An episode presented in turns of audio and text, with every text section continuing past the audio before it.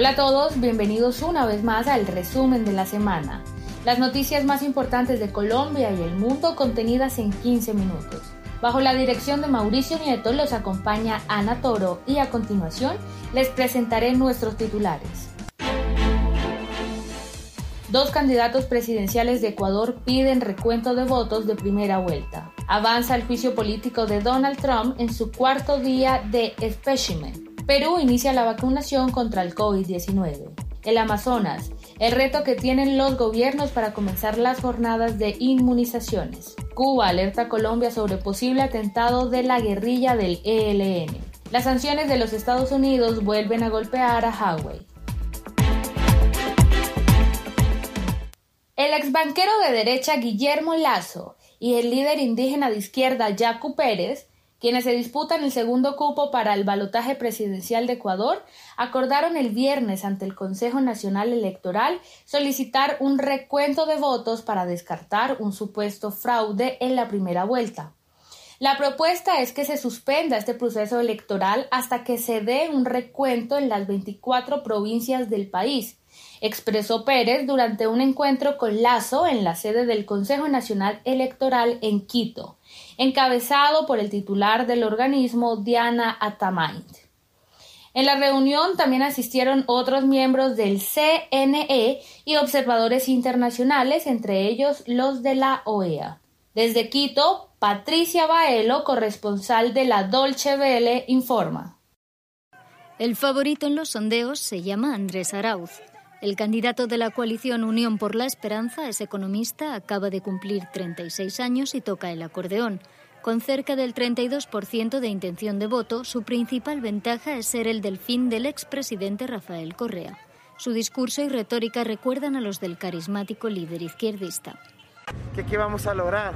Por fin, un gobierno de la humanidad, un gobierno que se siente cercano a la gente y que no va a estar favoreciendo los intereses de unos pocos o de los banqueros, sino los de todo el pueblo ecuatoriano. Nosotros no representamos solo un grupo, representamos, a toda la sociedad y junto con toda la sociedad, con el sujeto histórico de este proceso de transformación, que es el pueblo ecuatoriano, vamos a lograr salir de esta pandemia, recuperarnos económicamente y devolverle la dignidad al pueblo ecuatoriano. Para ello, Arauz ha prometido recuperar los programas de gasto público y asistencia social de la era Correa, además de subir los impuestos a las grandes empresas. En el extremo opuesto del tablero y con el 21% en los sondeos se encuentra Guillermo Lasso, jefe de la coalición Creo Suma, un ex banquero de derechas al que le está pasando factura haber apoyado desde la oposición muchas de las leyes del impopular presidente Lenín Moreno, contra el que perdió las elecciones de 2017 por un estrecho margen.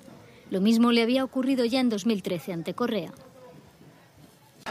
Porque ser presidente del Ecuador no demanda de alguien que cante bonito, ni tenga una sonrisa nerviosa, ni se ponga a bailar en tarima. No, desde ahora le lanzan huevos. ¿Por qué? Porque eso es lo que no quiere el Ecuador. Lo que quiere el Ecuador es un presidente serio, con capacidad, con experiencia, que asuma la responsabilidad de la salud, la seguridad, del empleo y una frontal lucha contra la corrupción. A sus 65 años, el eterno segundón apuesta por impulsar la maltrecha economía aumentando la financiación extranjera en el sector privado y reactivando las exportaciones de petróleo. Aunque la gran sorpresa podría llegar de la mano del tercer candidato que con en torno al 12% del apoyo podría definir el balotaje. Se trata del abogado y activista del partido indígena Pachacutic, Yacu Pérez alineado con la izquierda opuesta al correísmo, al que le reprocha falta de conciencia ecológica y social, ha sabido hacerse un hueco propio entre el electorado, apelando a la defensa de la naturaleza y de los más pobres y criticando la lacra de la corrupción. Es posible que Arauz no logre la mayoría necesaria para proclamarse presidente este domingo. En tal caso, las elecciones, marcadas por la polarización y por las restricciones debido a la pandemia, se prolongarían con una segunda vuelta el 11 de abril. A más tardar entonces se sabrá si el correísmo regresa o no a Ecuador.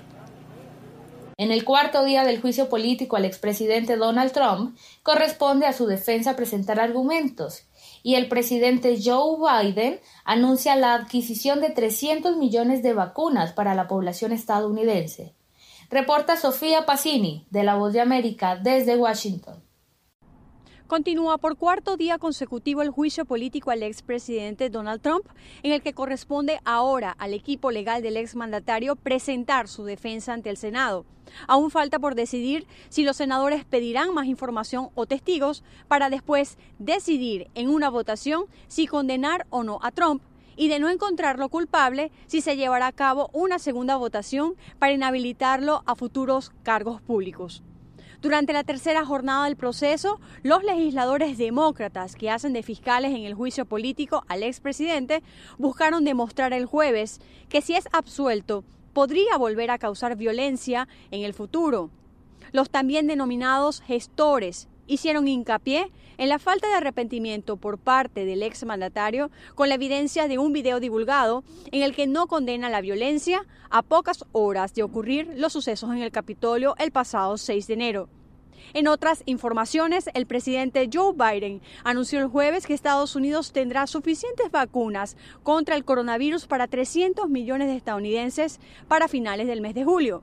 Subrayó que cree que su administración ha logrado un progreso significativo tomando en cuenta que no había un plan de vacunación implementado bajo la administración de Trump. El presidente también dijo que el país está camino de lograr su objetivo de aplicar 100 millones de dosis de vacunas a la población estadounidense en sus primeros 100 días de gobierno. Desde Washington, Sofía Pisani, Voz de América.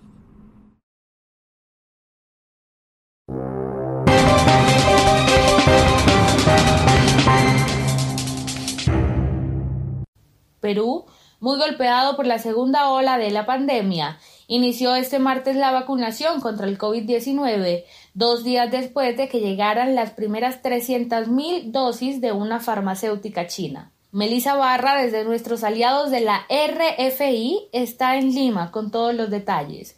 Melissa, adelante. Una eficacia oficial del 79%, un almacenamiento entre 2 y 8 grados y sobre todo un ensayo clínico local. Esas fueron las principales razones que motivaron al gobierno peruano a pactar un acuerdo con la farmacéutica china Sinopharm por un total de 38 millones de dosis anti-COVID. Ciertamente hay escepticismo, pero claro, como decimos un poco en broma, un poco en serio, la gente dice que desconfía de la, de la vacuna china mientras ponen el Twitter desde su iPhone Made in China. ¿no? Eh, hay más, es más de prejuicios que, de, que realmente que hay alguna información en contra de la vacuna. Ha sido probada en varios países y hay más de 70 mil personas que han sido vacunadas o, han sido eh, en las cuales se ha, experimentado con esta vacuna y creo que hace de esta vacuna una de las que tiene más un mayor número de voluntarios en ensayos clínicos en el mundo. El doctor Germán Málaga, investigador principal de la Universidad Cayetano Heredia en Lima, supervisó los ensayos clínicos de esta vacuna con 12.000 voluntarios peruanos. Bueno, en realidad es un ensayo clínico que todavía está en curso. Estamos ya cerrando los números de casos para hacer los análisis de eficacia, pero esta es una vacunación de emergencia, pero los resultados del estudio peruano todavía no, no están disponibles. Y efectivamente creo que hubo varias tentativas con algunas otras farmacéuticas. El punto, la debilidad del Perú para hacer ensayos clínicos es que muchas de estas farmacéuticas exigían como, que, como contraprestación que el gobierno o el Estado peruano tuviera la capacidad de producir vacunas, lo cual no era posible. Y segundo, porque hubo una serie de problemas políticos que impidieron una mejor negociación con otras farmacéuticas. En noviembre, cuando todos los países intentaban firmar acuerdos con laboratorios del mundo, Perú atravesaba una grave crisis política. Últimamente se criticó al gobierno por su retraso en comparación con vecinos como Chile o Bolivia. el principal desafío creo que como para todos es que tenemos elecciones en abril, que sería ideal que por lo menos los miembros de mesa estuvieran vacunados que si no logramos una vacunación eficiente, vamos a tener una tercera ola de, contagios y de casos y de muertes también. Sinopharm no será la única en proveer vacunas a Perú. Se han pactado 20 millones de dosis con Pfizer y 14 con AstraZeneca, sin contar con las que recibirá mediante el mecanismo COVAX.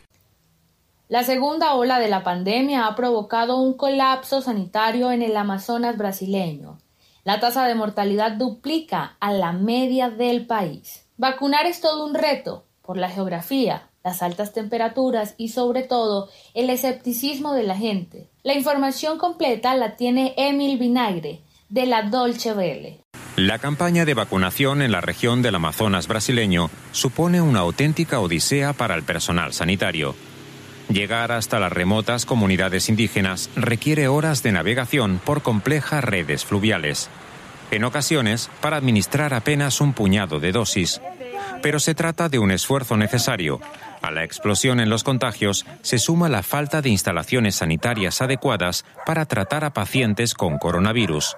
Por ello, las vacunas son fundamentales para contener la epidemia.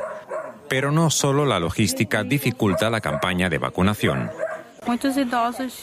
Mucha gente mayor no quería ponerse la vacuna por culpa de las noticias falsas.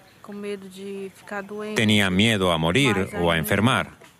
Tuve que explicarles que las vacunas no son peligrosas para las personas. En algunas zonas, los trabajadores sanitarios encontraron un fuerte rechazo a las vacunas, alentado entre otros por grupos de misioneros evangélicos. Su mensaje ha calado en parte de la comunidad indígena.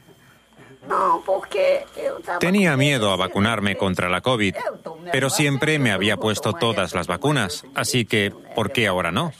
Mi carné de vacunaciones está lleno, así que decidí ponérmela. La segunda ola de la pandemia ha provocado un auténtico colapso sanitario en la región del Amazonas brasileño. Aquí la tasa de mortalidad duplica a la media del país. Según los expertos, tan solo una campaña de vacunación exitosa podría revertir la situación.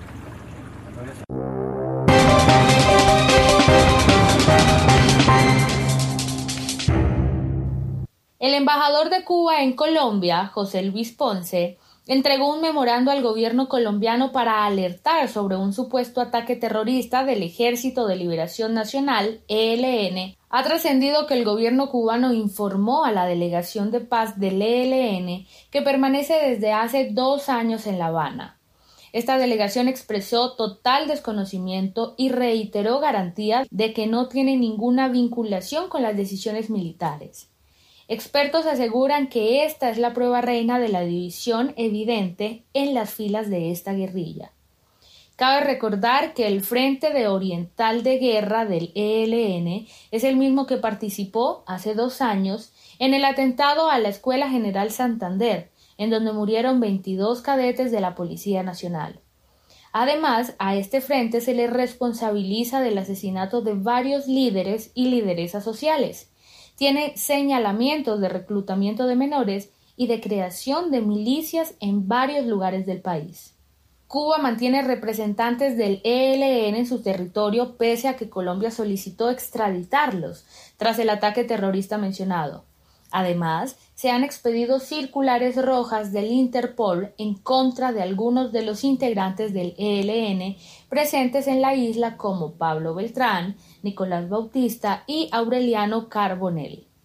A la tensión diplomática que data de meses atrás entre Colombia y Cuba, se le suman informaciones reveladas recientemente sobre supuestas intenciones de Cuba para interferir en las elecciones presidenciales de Colombia que tendrán lugar en el año 2022. Huawei, el gigante chino pierde posiciones en el mercado de celulares porque ninguna empresa estadounidense puede suministrarle componentes. Biden no da muestras de querer flexibilizar las medidas que vienen en la era Trump. El periodista de la DW, Manuel Utaket, informa. Huawei es el buque insignia de las tecnologías chinas, pero su meteórico ascenso se vio frenado por las sanciones de Washington que prohíben a empresas estadounidenses suministrarle componentes. En solo un año la compañía ha perdido cuota de mercado, pasando del tercer al quinto puesto entre los mayores productores de celulares inteligentes del mundo. El fundador y presidente de la empresa, Ren Zhenghe, espera revertir esa tendencia a la baja.